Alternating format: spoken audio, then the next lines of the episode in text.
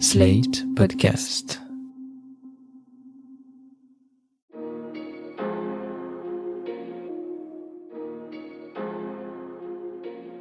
Bonjour et bienvenue dans Le Monde Devant Soi, le podcast d'actu international de Slate.fr. Je suis Christophe Caron et je suis en compagnie de Jean-Marie Colombani, directeur de la publication de Slate. Salut Jean-Marie. Bonjour Christophe. Et d'Alain Frachon, éditorialiste au Monde et spécialiste des questions internationales. Salut Alain. Bonjour Christophe. Mercredi 22 septembre, les présidents français et américains se sont parlé lors d'une conversation téléphonique. Cet échange intervient après une semaine de fortes tensions diplomatiques consécutives à la rupture du contrat portant sur la livraison de sous-marins à l'Australie par la France et à la création par Canberra, Londres et Washington d'une alliance stratégique dans la zone Indo-Pacifique AUKUS. On a évoqué ici, la semaine dernière, la colère française qui s'est traduite entre autres par le rappel pour consultation de nos ambassadeurs aux États-Unis et en Australie, un geste diplomatique très fort. Alors le coup de fil franco-américain semble avoir apaisé la relation puisque l'ambassadeur français va rentrer à Washington et que Joe Biden semble avoir fait amende honorable en reconnaissant la responsabilité américaine dans la crise et en s'engageant par ne pas recommencer ce genre de L'Américain a par ailleurs appelé à un renforcement de la défense européenne qu'il verrait jouer un rôle de complément sur la scène internationale en complément de l'OTAN. Tout est bien qui finit bien donc, mais quelles leçons tirer de cette crise? Pour commencer, je voudrais citer un billet de blog signé cette semaine par Jacques Attali, un billet au ton plutôt pessimiste. Cette crise des sous-marins est un séisme politique, écrit-il, qui montre que la France n'est plus qu'une alliée oubliée de l'empire en déclin, l'empire américain. Et il nous prédit à nous Français, si on ne fait rien, un destin comparable à celui de la Grèce au temps de l'Empire romain ou de l'Espagne au temps de la Pire hollandais. Alors le constat est terrible, est-ce que vous le partagez messieurs? Et si oui, est-ce que la situation est selon vous réversible Alain?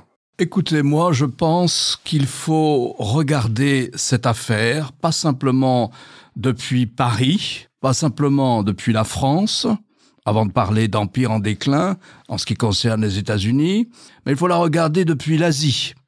En Asie, tout le monde a approuvé l'AUKUS, cette espèce de triangle Australie, Royaume-Uni et puis États-Unis pour fournir, destiné à fournir d'ici à 2040 huit sous-marins à propulsion nucléaire pour organiser un système de dissuasion face à l'expansionnisme chinois. Je vous cite l'Inde, bravo. Le Japon, bravo. L'Australie, n'en parlons pas. Le Vietnam, bravo. L'Indonésie, bravo. Autrement dit, l'empire en déclin, je ne dis pas qu'il a fait une manière absolument inacceptable à la France et stupide, mais l'empire en déclin est en train de constituer autour de l'empire qui monte, l'empire chinois, une sorte de coalition d'États, qui ne sont certes pas tous des démocraties, mais une coalition d'États, certains appartenant à l'OTAN, d'autres pas du tout, comme l'Inde ou le Vietnam, une coalition d'États face à l'expansionnisme chinois. Ce n'est pas le signe d'un empire en déclin. Il faut arrêter de regarder cette histoire du point de vue de, de Paris, du point de vue de la France, comme si euh, c'était nous qui avions la meilleure vision d'ensemble sur ce qui est en train de se passer dans le Pacifique. Ce qui se passe dans le Pacifique avec la création de cette AUKUS est certes une mauvaise manière faite à la France, mais dans tous les pays d'Asie où on a peur de l'expansionnisme chinois, dans l'Asie-Pacifique, on a approuvé la démarche de l'empire en déclin. Moi, je serais peut-être euh, enclin, du coup, à regarder les choses depuis la France, parce que c'était en effet une très mauvaise manière entre alliés. Ça, je pense que le déclenchement par la France de la crise, au fond, était assez justifié, ne serait-ce que parce que les États-Unis, au fond, font l'impasse sur euh, le rôle de la France en tant que puissance du Pacifique, précisément. C'est une puissance du Pacifique, c'est le pays qui est doté de la plus large surface euh, marine. Les eaux territoriales Polynésie et Nouvelle-Calédonie font de la France un, un des acteurs majeurs théoriquement, si les choses se déroulent correctement dans cette zone-là. Et la meilleure preuve, c'est que l'Australie avait exprimé le besoin de la France, ce qui était assez contraire à la diplomatie traditionnelle australienne, qui était plutôt hostile à la France dans la foulée, j'allais dire, de la Grande-Bretagne. Ça, c'était une querelle historique. Mais l'Australie avait manifesté son besoin de voir la France devenir un acteur et un allié suffisamment fort et stable dans la région.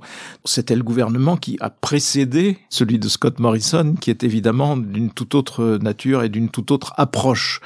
C'est au fond ce que les États-Unis ne voulaient pas voir, ne voulaient pas reconnaître à la France. Donc un des enjeux de la sortie de crise d'avec les Américains, ce serait de faire réadmettre la France comme un acteur dans, cette région, d'autant que la France a des accords sur l'armement de l'armée indienne et qu'elle a au fond de de bonnes relations y compris avec l'Indonésie. Donc ça c'est ça qui a fait défaut et ça renvoie au fond au fait que les États-Unis ne nous regardent pas. Les États-Unis regardent l'Allemagne, comme d'habitude, c'est assez classique. Euh, regardent la Grande-Bretagne, c'est aussi ultra classique, mais ne, nous regardez pas, et encore moins dans cette zone-là. Donc je pense qu'il faut aussi batailler pour que on soit reconnu comme ce que nous sommes déjà et ce que nous devons rester, c'est-à-dire un acteur dans cette zone-là.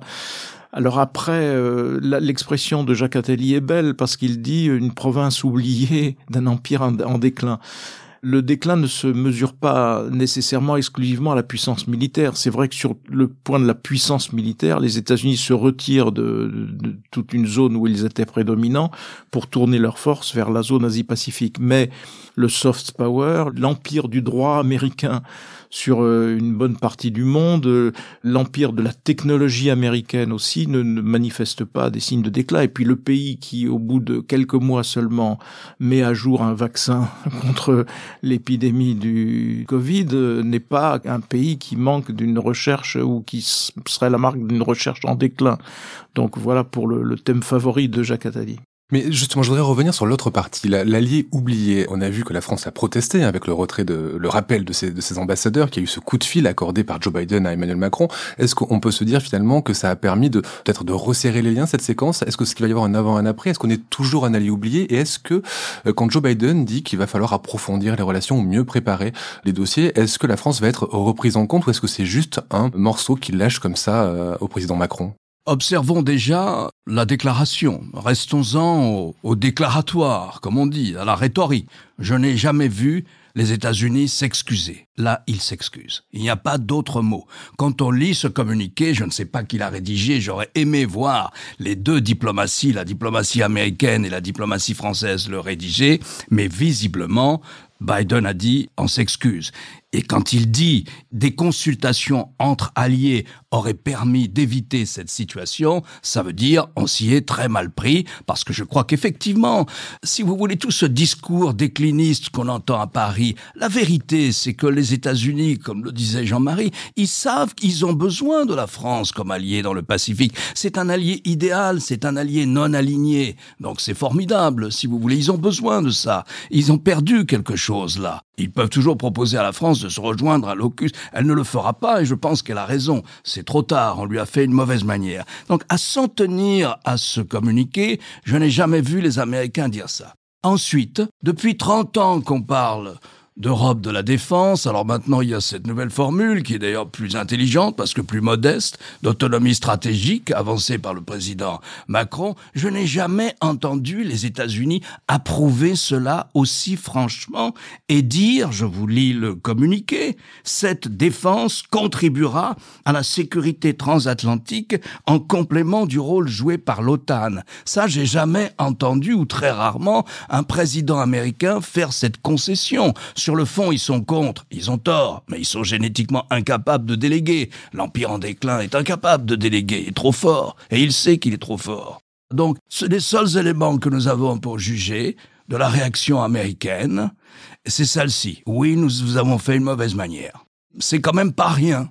Et le communiqué, comme l'indique Alain, c'est le verbatim de la position française et le verbatim de ce qui devient la, la position européenne. Euh, donc, euh, de ce point de vue-là, on peut considérer qu'Emmanuel Macron a, a, bien joué. Alors, on peut dire il a surjoué la crise, il l'a surjoué, mais avec un résultat au bout de la route qui est d'abord ce texte et ensuite probablement un approfondissement des relations entre la, la, la France et les États-Unis sous l'angle de la naissance d'une autonomie euh, européenne.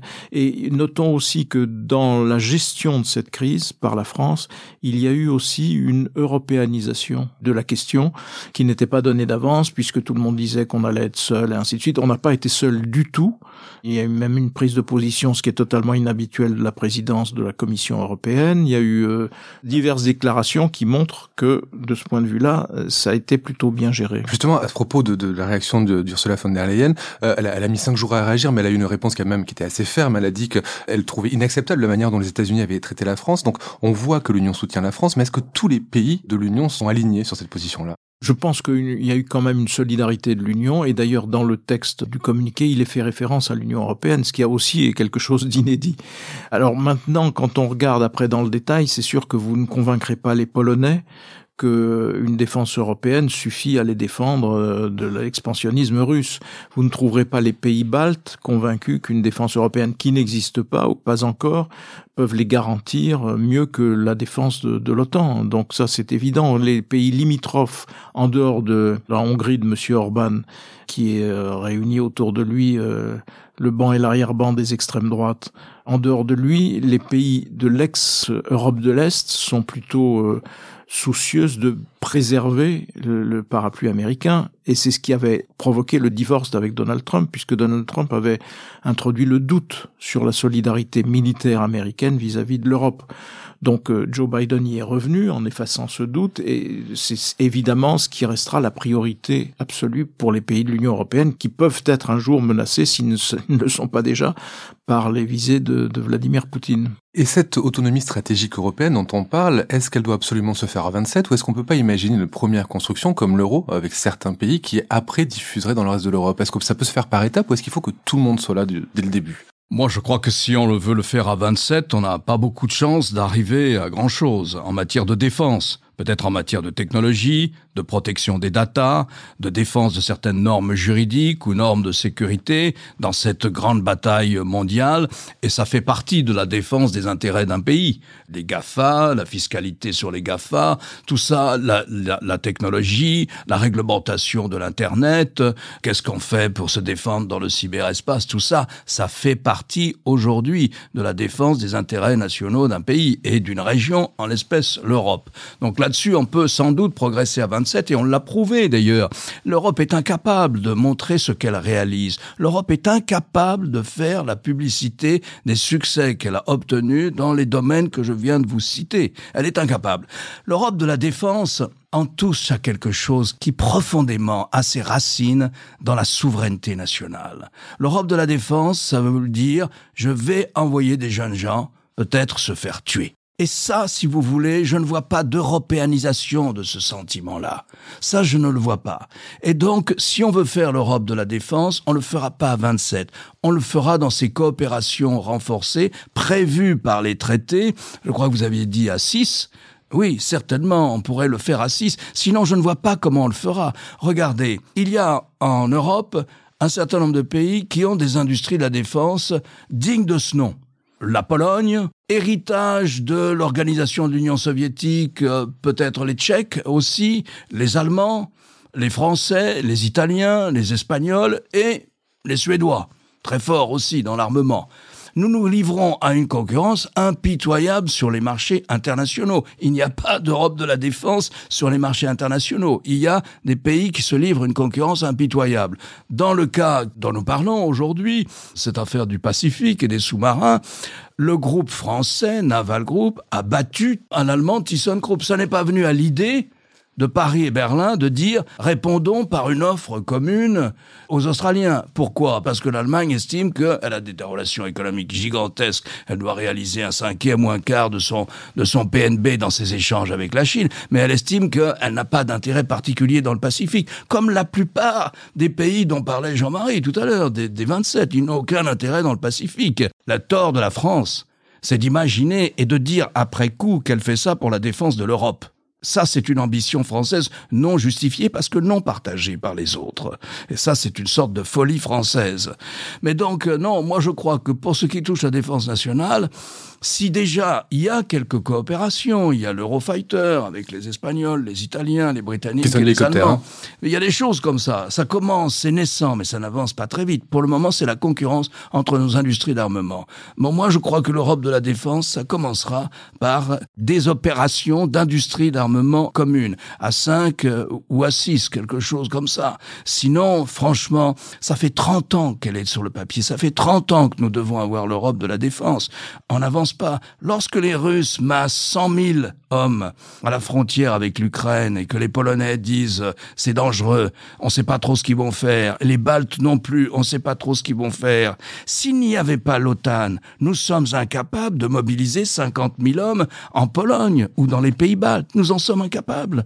De même que nous sommes incapables de monter nos opérations au Mali sans l'OTAN. Donc, voyez, l'Europe de la défense, c'est compliqué. Dernier point. Les Britanniques, parce que contrairement à ce que dit le Quai d'Orsay dans cette histoire, Boris Johnson, il est au début de cette affaire, au tout début de cette affaire, dans des conversations informelles avec l'Australien et avec Joe Biden. Il il s'est pas raccroché à la dernière minute. Pas du tout. Il faut le savoir, ça. Il est au début de cette opération, Boris Johnson. Eh bien, Comment faire l'Europe de la défense sans les Britanniques? Nous avons des accords de défense depuis les accords de Lancaster House, qui ont maintenant euh, près de 20 ans euh, d'expérience et qui marche très bien la coopération entre nos deux pays sur le plan militaire et même sur le terrain lorsqu'elle a dû avoir lieu sur le terrain comme dans les Balkans, c'est un grand succès. Comment imaginer l'Europe de la défense sans la Grande-Bretagne? C'est très difficile. Et d'ailleurs, je demandais à un très haut diplomate français cette semaine, est-ce que les accords de défense avec les Britanniques vont continuer comme avant? Et il m'a dit, malheureusement non, ça va laisser des traces. Je voudrais surenchérir sur ce que vient de dire Alain, parce qu'en effet, il ne peut pas y avoir de défense européenne sans les forces britanniques, parce que c'est ce, les deux pays capables de, j'allais dire, d'intervenir hors des frontières de l'Europe, c'est la France et la Grande-Bretagne. Les autres, non, ou très peu, même si nous sommes aidés au Sahel par des Allemands, des Polonais et je crois aussi des Tchèques, mais c'est un embryon. Sans la, participation des Britanniques, il n'y aura pas au fond de défense européenne crédible sur le plan euh, militaire. Or, ce que l'on observe depuis les fameux accords de Lancaster House, c'est un, dans la foulée du Brexit d'ailleurs, c'est un retrait progressif des Britanniques. Et comme l'a fort justement souligné Alain, Boris Johnson était à la manœuvre au départ de cette rupture avec la France. C'est une mauvaise manière aussi que Boris Johnson a voulu faire au nom de ce qu'il appelle le Global Britain, c'est-à-dire euh, penser que l'Angleterre retrouve un rôle mondial, alors que moi j'y vois plutôt un pas de plus vers la satellisation de la Grande-Bretagne vis-à-vis des États-Unis. Rappelez-vous quand Tony Blair est intervenu en Irak, contre l'opinion majoritaire des Britanniques, mais par nécessité pour suivre les États-Unis, comme ils y sont quasiment euh, obligés. La presse britannique avait qualifié euh, Tony Blair de petit caniche de George Bush. Ben, il me semble que Boris Johnson, de plus en plus, va prendre la figure du petit caniche de, de Joe Biden sur cette affaire. Le retrait de la Grande-Bretagne de la zone Asie-Pacifique date de 1941. 1941, c'est la défaite de Singapour les Japonais battent les Anglais. C'est la seule grande défaite de Churchill pendant la guerre, mais c'est une vraie défaite de longue portée. Et donc, euh, d'une certaine façon, nous sommes davantage présents, nous, Français, dans cette zone que ne le sont aujourd'hui les Britanniques. Donc euh, vraiment, il y a eu une volonté de, oui, de faire une mauvaise manière à la France. Ça, c'est très clair de la part de Boris Johnson, qui s'en sert d'ailleurs beaucoup du repoussoir français dans, dans son débat de, de politique intérieure. Et pourtant, si on veut qu'il y ait une défense européenne un jour, il faudra bien intégrer les Britanniques, même si de plus en plus les Britanniques vont faire figure, encore une fois, d'appendice de, de l'armée américaine et pas autre chose, puisque telle est pour le moment la volonté politique des dirigeants britanniques. Vous avez parlé de politique intérieure euh, britannique, je vais parler de politique intérieure française. Est-ce que cette défense européenne, cette, cet alignement stratégique européen peut être un argument de campagne d'Emmanuel Macron dans les mois qui viennent, ou est-ce que c'est quelque chose dont les Français finalement se désintéressent En tout cas, c'est quelque chose qui peut laisser des traces parce que ça touche à, à l'orgueil national. Et donc, euh, une partie de l'opposition s'est tout de suite engouffrée sur le thème euh, le naufrage le, la défaite, euh, l'humiliation. Alors humiliation, il y a eu, mais après ça dépend comment on gère cela et comment on en sort. Et si on en sort par le haut, ce qui est une possibilité non négligeable compte tenu de la nature du communiqué entre Joe Biden et Emmanuel Macron. Donc c'est sûr que c'est un terrain un petit peu dangereux à cause de cela. Et donc euh, évidemment, euh, les extrêmes habituels ont dit qu'il fallait sortir de l'OTAN, sortir de cette alliance avec les États-Unis parce qu'on est maltraité. Et une partie de la droite, je pense aussi à par exemple à Xavier Bertrand qui nous dit tout de suite qu'il faut se précipiter dans les bras des Russes. Donc euh, avec un, un, un, raisonnement cher à Vladimir Fedorovski qui est de dire si on ne s'allie pas avec la Russie, ils s'allieront avec les Chinois. Mais de toute façon, ils sont déjà alliés avec les Chinois. Alors il y a eu le contrepoint bienvenu pour Emmanuel Macron, c'est évidemment la déclaration de Nicolas Sarkozy, parce que il a été président, il sait au fond gérer des crises, il a géré des crises, et il dit bah, Emmanuel Macron a eu raison d'avoir une position de fermeté. Donc, qu'est-ce qui va l'emporter dans l'opinion? Est-ce qu'on retiendra cette euh, position de fermeté et les résultats qui en découlent, c'est-à-dire une, une réconciliation utile à la France et à l'Europe, ou bien est-ce qu'on restera sur cette image d'humiliation qui sera nécessairement ressortie pendant la campagne Ça va être un des arguments de campagne des opposants d'Emmanuel Macron en disant mais c'est le gars qui a été euh, en effet euh, maltraité par les États-Unis sans que quoi. Donc on, on, verra la suite, mais c'est vrai que ça peut être un caillou dans la chaussure d'Emmanuel Macron. Emmanuel Macron, vous le disiez, a réagi aux demandes de sortie de l'OTAN qu'ont pu euh, professer euh, le Parti communiste français, le Rassemblement national ou certains candidats de LR. Il tient à y rester malgré les critiques hein, qu'il a pu formuler il y a quelques mois sur la mort cérébrale, l'état de mort cérébrale de l'OTAN. On a raison de, de, rester dans le commandement intégré en particulier et dans l'OTAN de manière générale. Il faut savoir un tout petit peu de quoi on parle. Ce qu'on appelle l'OTAN, c'est deux choses. C'est d'abord un traité, le traité de l'Atlantique Nord que nous connaissons, dont nous ne sommes jamais sortis. Le général de Gaulle ne voulait pas sortir de l'OTAN. Déjà, il faut mettre ça sur la table, parce qu'on ne le sait pas. On nous dit qu'il faut sortir de l'OTAN comme a fait De Gaulle. Mais De Gaulle n'est pas sorti de l'OTAN. Et chaque fois qu'il a fallu manifester la solidarité atlantique, il l'a fait, avec les États-Unis. Ce n'était pas un mauvais allié. À côté de ça, il y a un commandement militaire intégré. Ça veut dire quoi? Ça veut dire un état-major permanent avec des officiers qui appartiennent à tous les membres de l'OTAN. Et lorsqu'il y a une opération commune, eh bien, elle est gérée directement par cet état-major, lequel est sous la présidence d'un officier américain, bien sûr. Qu'est-ce qui s'est passé lorsque la France, en 1966, est sortie de l'OTAN? À plusieurs reprises, en Afrique, puis plus tard dans les Balkans, on a eu besoin de la logistique de l'OTAN. On était membre de l'OTAN, on a sollicité un appui logistique de l'OTAN, mais on n'était plus dans l'état-major intégré. Alors qu'est-ce qui s'est passé? Eh bien, ce qui s'est passé à ce moment-là, c'est qu'on a créé un autre état-major avec les gens de l'OTAN et les Français, un état-major ad hoc. Et à chaque opération que nous avons menée avec l'OTAN, on a recréé un état-major ad hoc, ce qui était plus coûteux, ce qui n'était pas très pratique, etc. Mais c'est comme ça qu'on procédait. À un moment, Jacques Chirac, le premier, devant nous, devant Jean-Marie et moi, à l'Élysée, lors d'un interview que nous avions fait à propos du Moyen-Orient, mais on en a parlé. Jacques Chirac avait esquissé ça. Il dit, ça serait quand même plus simple, plutôt qu'à chaque fois de constituer un état-major ad hoc, ça serait plus simple de revenir dans le commandement militaire. Il ne l'a pas fait, parce que je crois qu'il pensait encore à cette symbolique qui avait un sens du temps de la guerre froide, que nous pouvions avoir une marge d'autonomie diplomatique un peu plus grande sans être dans le commandement intégré. C'est-à-dire on était des alliés, mais on n'était pas alignés parce qu'on n'était pas dans le commandement intégré. Et puis ça se justifiait du fait que nous avions l'arme nucléaire aussi. Alors Sarkozy va le faire. Il faut pas oublier que euh, du temps des Balkans, on a fait des opérations communes avec l'OTAN. Donc on a recréé un état-major ad hoc. Donc c'est ça, cette histoire de l'OTAN. Alors il y a toute une école de pensée qui dit mais c'est ça qui nous a donné cette marge d'autonomie, c'est qu'on n'était pas dans le commandement intégré. Là-dessus, je crois qu'il faudra être honnête, il faudra laisser les historiens faire un bilan et me citer des exemples concrets de plus-value diplomatique que ce soit au Moyen-Orient, dans le conflit israélo-palestinien, que ce soit dans le désarmement nucléaire, que ce soit sur l'économie, des contrats que nous aurions eus et que d'autres n'ont pas eus parce qu'ils étaient dans le commandement intégré. Personne n'y comprend rien à l'étranger, hein, ces histoires-là.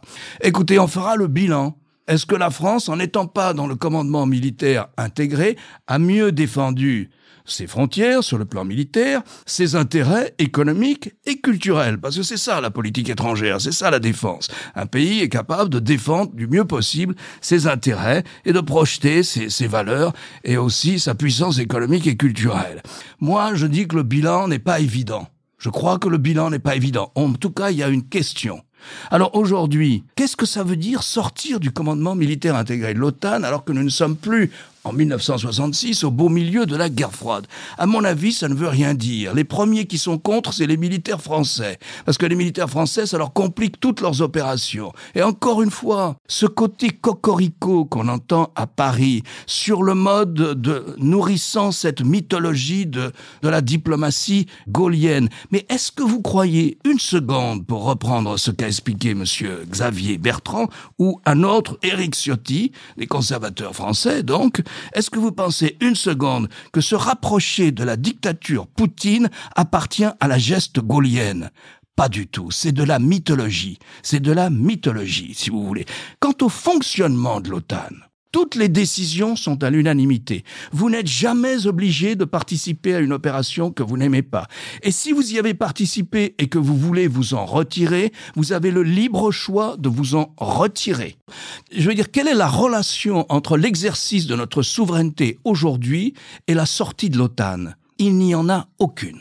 Cette crise, finalement, Alain, a plutôt euh, des côtés positifs dans le sens où elle pourrait relancer un, processus de défense européenne et qu'elle a aussi replacé quand même la, France sur euh, la scène internationale. Deux phrases, deux remarques. Cette crise nous a humiliés, c'est vrai. Joe Biden s'est comporté de manière inacceptable. Et les Britanniques aussi, et les Australiens aussi. Et absurde du point de vue stratégique, du point de vue même de leur défense, de leurs intérêts, si vous voulez, absurde. Mais en même temps, lorsqu'on l'interprète à Paris, comme un recul de la France en deuxième division. C'est ce qu'a dit Xavier Bertrand, candidat à la présidence de la République, donc, pour le Parti conservateur. En même temps, quand on dit la France est en deuxième division, eh ben oui, elle est en deuxième division, et depuis longtemps, et c'est normal, si vous voulez. Et c'est à partir de ce constat, c'est à partir de cette réalité qu'il faut fonder quelque chose. Que l'Europe soit un, coefficient multiplicateur, c'est possible, mais c'est à partir de là qu'il faut fonder quelque chose. Ce n'est pas en se disant nous sommes une puissance mondiale, une grande puissance mondiale, que nous allons fonder une politique de défense de nos intérêts réaliste. Je reprendrai à ce sujet la formule d'un homme qu'on ne peut pas soupçonner de ne pas avoir la plus haute idée euh, de la France, c'est Hubert Véldrine. Nous sommes une puissance moyenne, oui, mais avec une influence mondiale, parce que nous sommes une puissance nucléaire, parce que nous sommes au Conseil de sécurité des Nations Unies, parce que nous avons derrière nous la génétique d'une puissance mondiale et que c'est un savoir-faire. Voilà, nous sommes une puissance moyenne d'influence mondiale. Voilà, nous sommes en deuxième division avec influence mondiale. On sait ça depuis Giscard, parce qu'on avait reproché au président Giscard d'Estaing d'expliquer aux Français justement que nous étions une puissance moyenne. Et pour compléter le, la pensée d'Hubert Védrine, il ajoute toujours on est une puissance moyenne, mais on n'a aucune raison de raser les murs. Et donc c'est très exactement la, la, bonne expression. On n'a aucune raison en effet de raser les murs. Ce qui est préoccupant, je trouve, c'est que s'empare des questions internationales la thématique habituelle d'une campagne électorale en France. Une campagne électorale en France est dominée par un seul mot d'ordre on va redresser la France. Pourquoi? Parce que la France est tombée au 36e dessous. Depuis le temps qu'elle tombe au 36e dessous de campagne électorale elle en campagne électorale, mais non seulement elle est à la cave, mais il n'existe plus rien, il n'y a plus rien. Donc tout ça est absurde et donc de la même façon, s'agissant des questions militaires, alors même que le seul pays européen qui intervient hors de ses frontières au nom d'ailleurs, pour le coup, pour une fois, c'est justifié de la sécurité de tous, c'est bien la France au Sahel. La participation de la France au bombardement en Syrie n'était pas anodine, de même que les interventions françaises euh, dans les Balkans en commun avec un corps expéditionnaire britannique n'étaient pas non plus anodines. Donc euh, simplement, nous ne sommes plus en 1956, époque où la France et la Grande-Bretagne pouvaient décider du sort du canal de Suez, pensait-il, et étaient obligés évidemment de faire marche arrière sous la pression des États-Unis et de l'Union soviétique déjà. Donc, euh, donc voilà, il faut prendre garde à cela et ne pas embarquer nos intérêts supérieurs, nos intérêts extérieurs dans la même thématique que celle qui domine toutes les campagnes électorales et qui sont vraiment imprégnées par une seule idée, le déclin. Nous sommes dans une sorte de déclin permanent. Mais si on était en déclin permanent, encore une fois, on aurait depuis longtemps été rayé de la carte. C'est sur ces cocoricots modérés qu'on va terminer cet épisode du Monde devant soi. Pour aller plus loin, je conseille votre chronique de la semaine dans le monde.fr, Alain, sur les relations euh, franco-américaines. Quant à vous, Jean-Marie, vous étiez dans l'émission politique de France 24 et vous vous intéressiez à, un décliniste, Éric Zemmour, et son débat face à Jean-Luc Mélenchon. Émission que l'on peut retrouver sur le site de slate.fr. Tous les vendredis. Merci Alain, merci Jean-Marie, à la semaine prochaine. Merci Christophe. Retrouvez le monde devant soi chaque vendredi sur slate.fr, votre plateforme de podcast préférée.